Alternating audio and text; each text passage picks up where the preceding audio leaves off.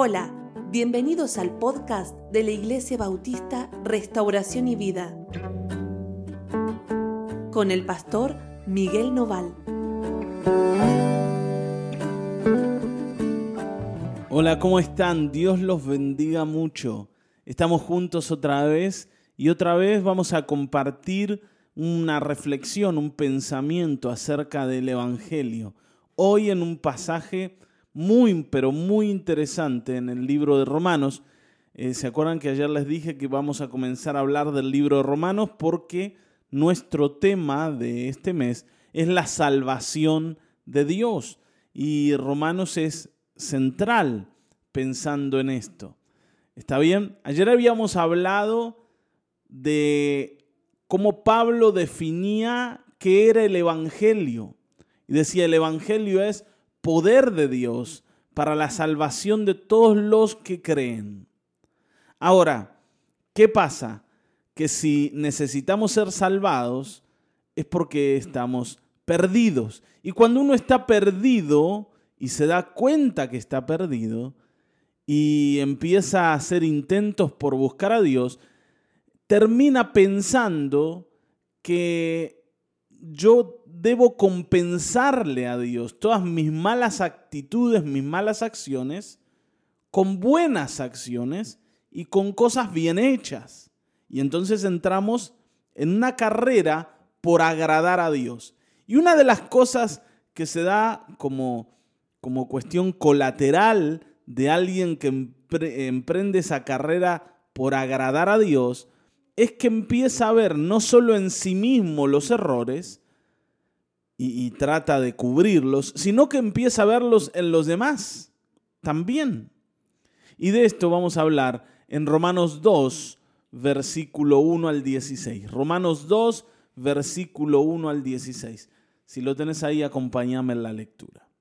Dice, por lo cual eres inexcusable, oh hombre, quien quiera seas tú que juzgas, pues en lo que juzgas a otro te condenas a ti mismo porque tú que juzgas haces lo mismo.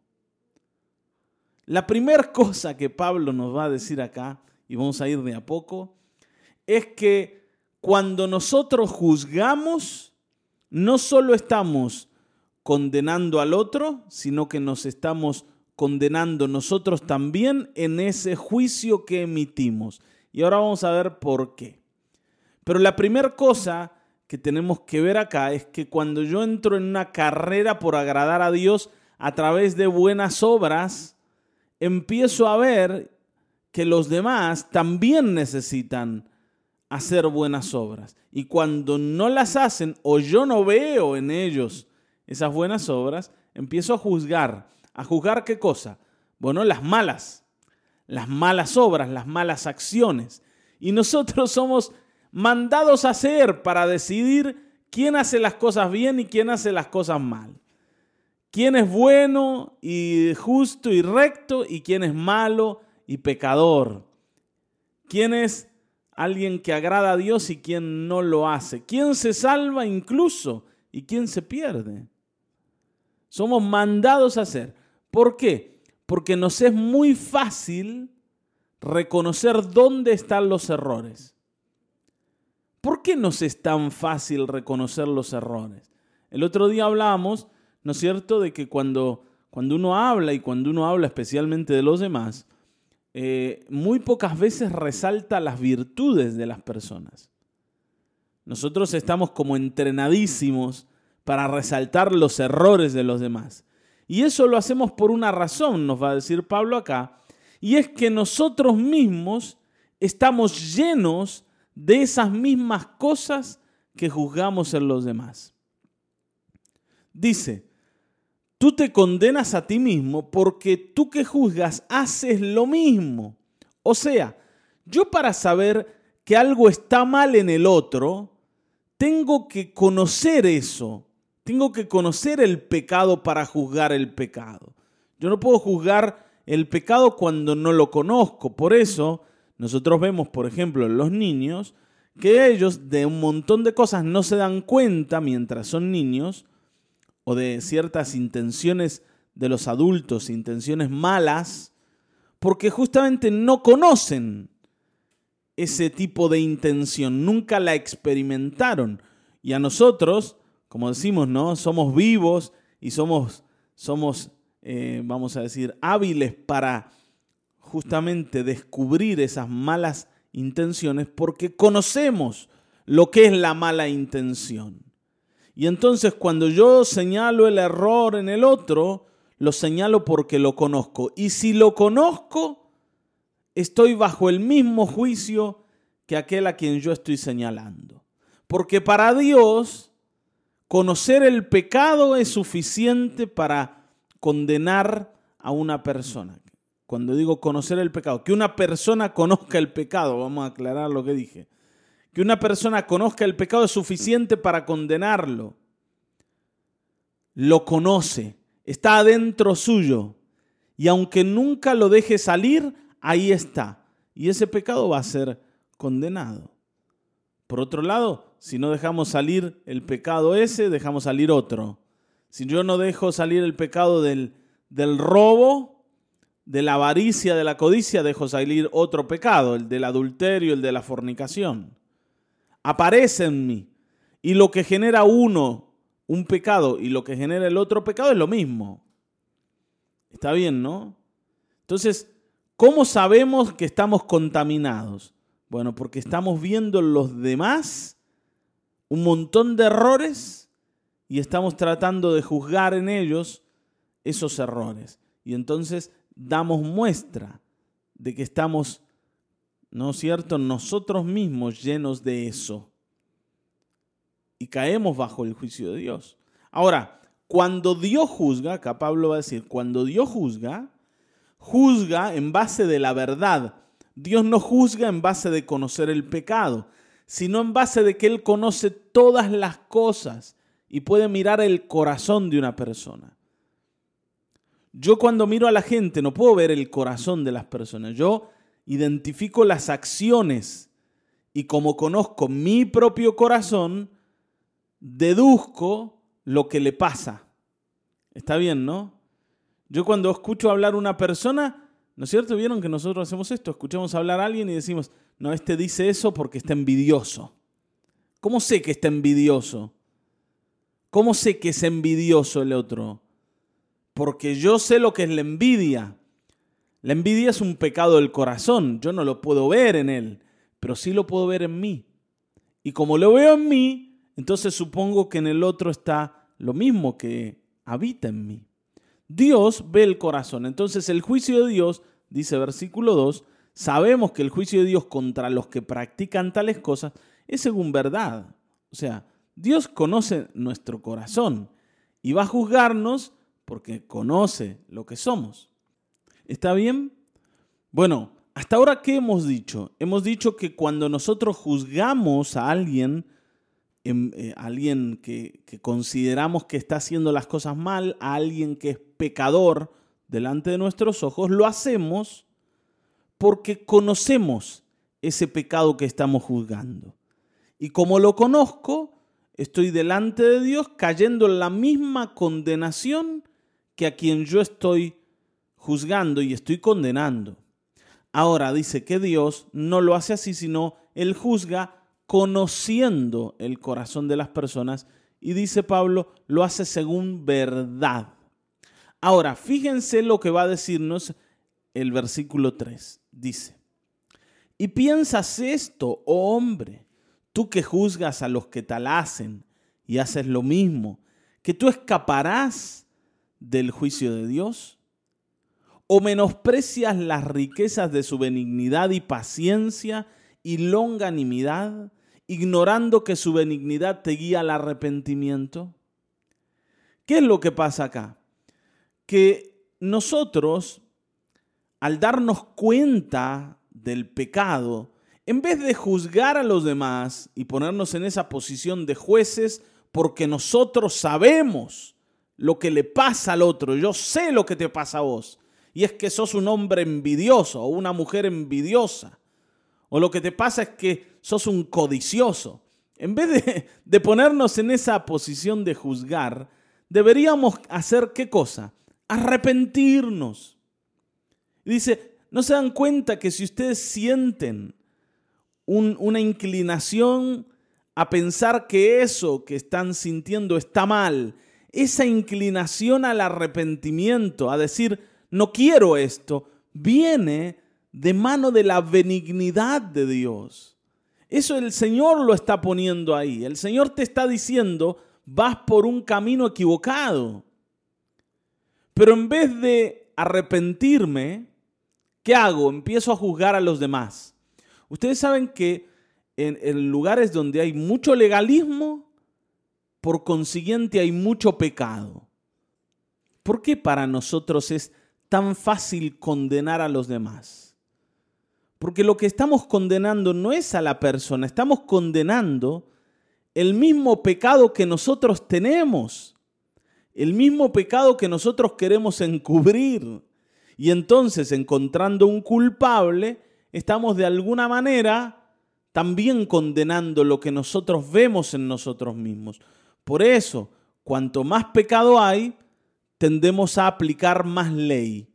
Y esto lo podemos ver, por ejemplo, eh, con los fariseos.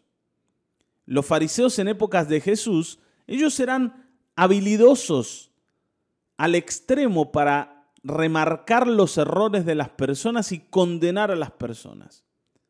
Incluso acuerdan esa ocasión donde ellos traen una mujer sorprendida en adulterio y, tienen toda la derecha de la ley para condenarla y vienen a Jesús a decir, bueno, ahora sí, ahora sí, no podés negarte a que apedremos a esta mujer porque la ley dice claramente que ella tiene que morir.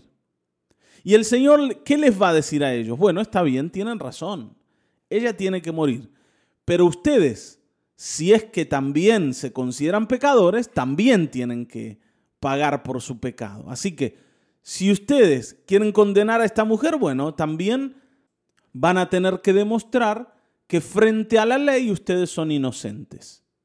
Y entonces, como son inocentes, bueno, pueden aplicarle la ley a otro, pero yo no le puedo aplicar la ley a, a mi hermano cuando yo también soy culpable. Está bien, ¿no?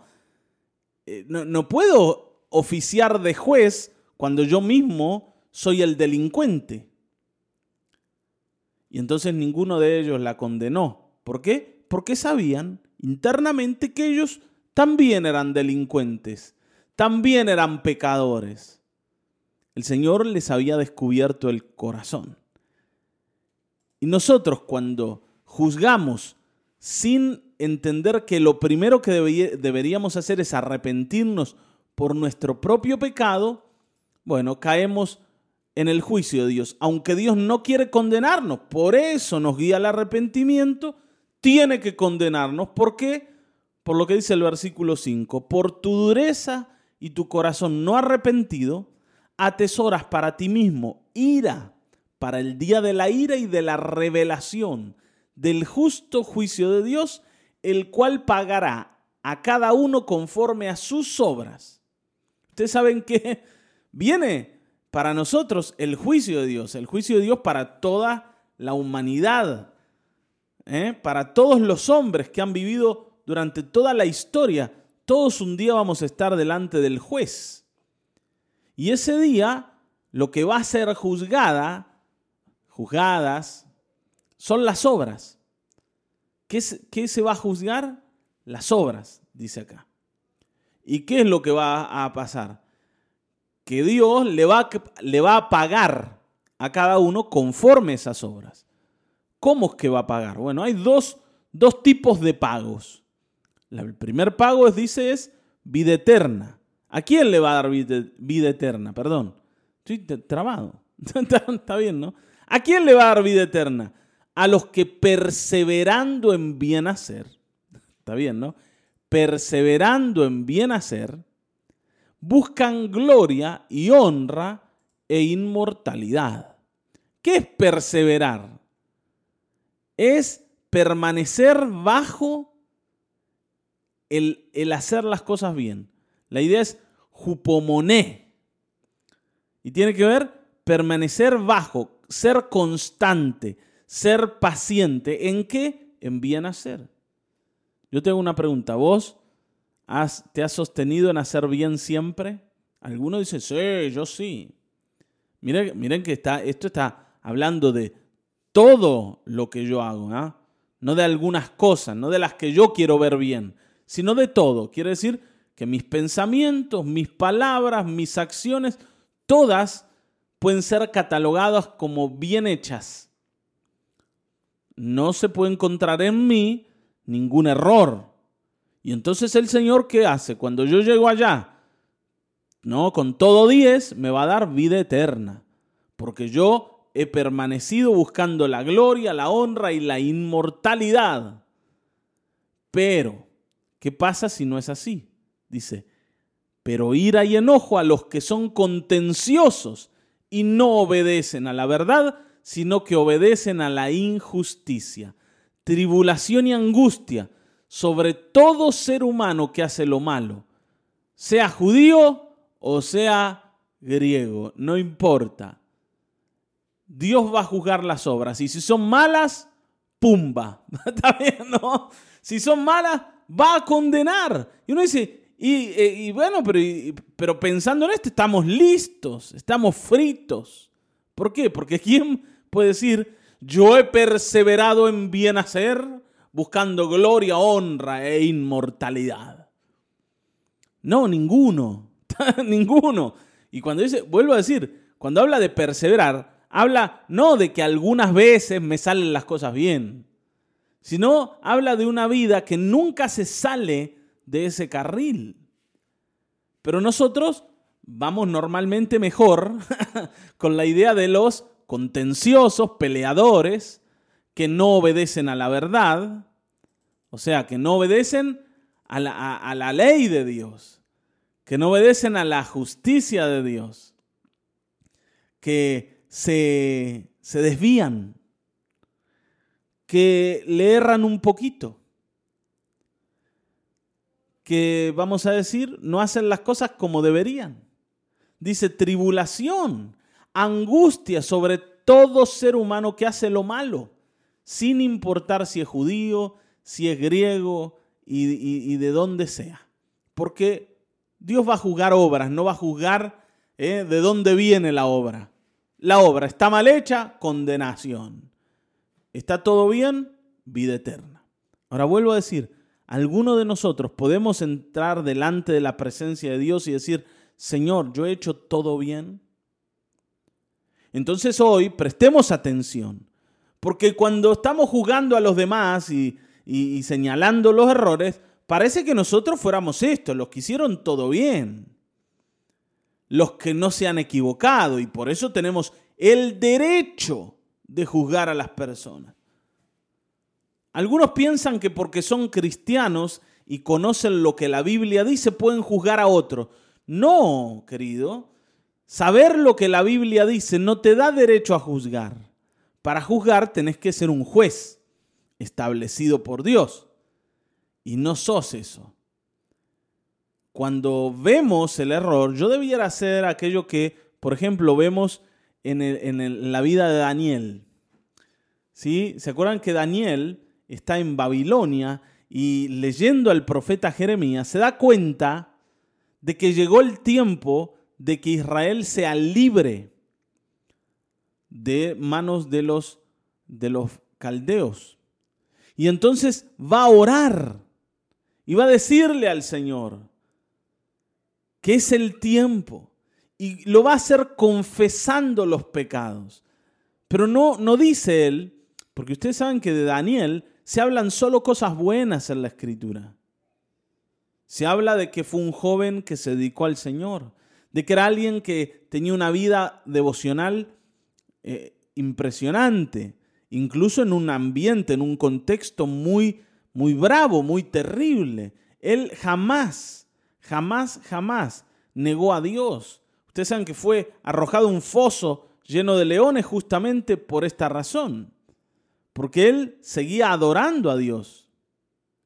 Entonces, Daniel podría haber dicho, mira Señor, yo vengo acá de un pueblo desorejado, malvado, perverso, malo, pero te pido que los perdones, porque bueno, son, ¿qué va a hacer? No les da, no les da la cabecita. No, no dice así Daniel. Él habla de, de él mismo como un pecador. Dice, nosotros te hemos dejado. Nosotros nos hemos desviado. Nosotros estamos confundidos hoy. Y tú eres el único que hace las cosas bien. ¿Me entienden? No, Daniel, al, ver el pecado del pueblo, también entra en arrepentimiento. Y esto es muy importante. Cuando yo veo en otro incluso el error, yo tengo que venir al Señor y decir, Señor, ten misericordia de nosotros. No tener misericordia de este pobre pecador. Como decía el fariseo, ¿se acuerdan? Jesús contaba una historia donde estaba el fariseo y un publicano. Y el fariseo decía, gracias Señor, porque yo no soy malo. No soy como este desgraciado publicano. Yo hago las cosas bien, doy mis diezmos, ¿eh? oro, leo la escritura, voy a la iglesia, toco la batería, canto en la iglesia. No, no, está bien, ¿no? No soy como los pecadores que están afuera. Así hablaba el fariseo. En cambio, el publicano lo único que podía hacer es arrepentirse porque sabía que era pecador. Y el Señor dice, el publicano fue justificado antes que el fariseo. Al fariseo en el cielo no lo quieren oír. ¿Por qué? Porque en realidad lo que está diciendo es una mentira. Porque él, haciendo todo lo que hace, sigue siendo igual de pecador que el otro. Y en vez de arrepentirse y decir, Señor, acá estamos con, acá el, el publicano, el amigo, te necesitamos. Tal vez yo no hice lo que hizo él. Tal vez mi vida no fue la, la vida de él. Tal vez yo no me desvíe tanto como él, entre comillas, o a la manera de él. Pero yo necesito a Dios y necesito arrepentirme tanto como él. Y estamos acá, delante tuyo, perdonanos, limpianos. Eso es lo que debería haber hecho el fariseo si de verdad quería agradar a Dios. En cambio no. ¿Qué hizo? Señaló, juzgó. Yo quiero decirte algo, si vos ves un error en el otro, en vez de juzgarlo, anda a tu pieza, anda a tu habitación y decís, Señor, necesitamos que nos perdones. Necesitamos que nos limpies. Necesitamos que traiga sobre nosotros el sacrificio de Cristo, porque estamos bajo el juicio y bajo la ira de Dios, porque en realidad no hemos hecho las cosas bien. Y si yo puedo ver en el otro el pecado, también debo verlo en mí. ¿Está bien? Bueno, vamos bien por acá. Espero que sí. Ya nos queda un momento nomás. Sigamos leyendo un poquito más. Dice, voy a saltar al 12, porque todos los que sin ley han pecado, sin ley también perecerán. Y todos los que bajo la ley han pecado, por la ley serán juzgados. Porque no son los oidores de la ley los justos ante Dios, sino los hacedores de la ley serán justificados. ¿Qué sentían los judíos? Que como ellos tenían la ley, quiere decir, habían oído de la ley, Moisés les había no escrito la ley, ellos habían sido enseñados por sus padres en la ley, ellos eran mejores que los otros que jamás habían oído jamás nada de Dios. Pero el Señor dice, ustedes, aunque oyeron la ley, tampoco hicieron lo que la ley dice. Entonces estos van a morir porque son pecadores. Han pecado, pero sin la ley, sin conocer la ley. Y ustedes, conociendo la ley, también han pecado. Y la ley los va a juzgar. Entonces, ¿se diferencian de los otros porque conocen la ley de Dios? No. ¿Y esto para nosotros cómo es? De, de la siguiente manera. Ir a la iglesia, ser cristianos, conocer lo que la Biblia dice, me hace mejor persona que otro que no conoce nada de Dios y ha vivido su vida a su manera, haciendo las cosas como le cantó en la vida. A mí me beneficia el haber oído la ley cuando en realidad, o haber sabido de Dios, pero no haber obedecido. Y no, no me beneficia. Estoy igual o peor que el otro, porque encima yo sabía. Entonces, bajo la ley, yo tampoco estoy mejor que el que está sin ley. Y acá claramente dice, los que sin ley han pecado, y presten atención a, esta, a, esta, a este término, ¿no? Han pecado, sin ley perecerán. Y todos los que bajo la ley han pecado, y se vuelve a repetir, las dos palabras, han pecado. ¿Cuál es el problema?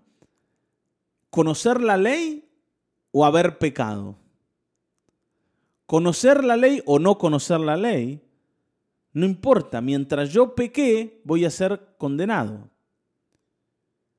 Mientras yo haya pecado voy a ser condenado, mejor dicho. ¿Se entiende, no?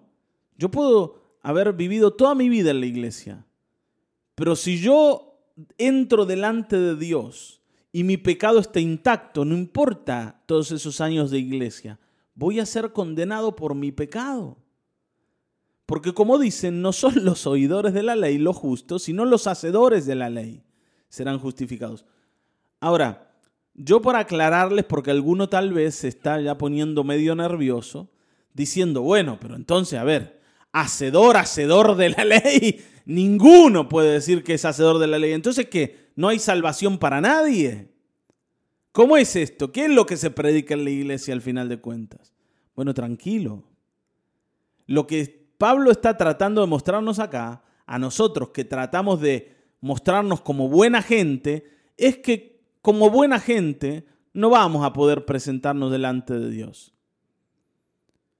Con las obras intactas, ¿no es cierto? Desde que hemos nacido hasta el día de nuestra muerte, no, ninguno va a poder presentarse. ¿Por qué? Porque todos hemos roto la ley de Dios, porque todos hemos fallado a la ley de Dios. Pero si queremos pensarnos como buena gente, Pablo dice, bueno, miren esto y fíjense si ustedes caben en esta talla. Incluso más dice, porque cuando los gentiles que no tienen ley hacen por naturaleza lo que es de la ley, aunque estos no tengan ley, son ley para sí mismos, mostrando la obra de la ley escrita en sus corazones, dando testimonio su conciencia y acusándoles o defendiéndoles sus razonamientos.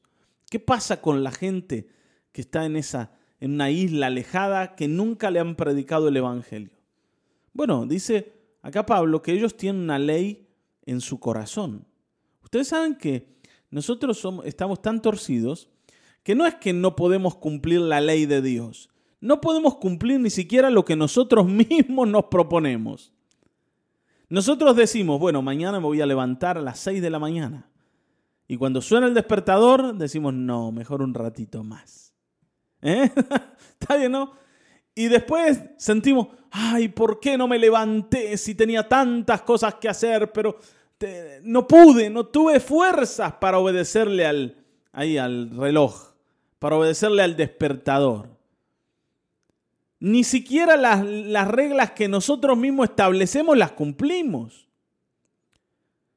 Y entonces, claro, cuando pensamos en eso, y sí, la verdad es que yo las cosas bien no las he hecho. Imagínense la ley de Dios y yo no puedo cumplir mis propias reglas.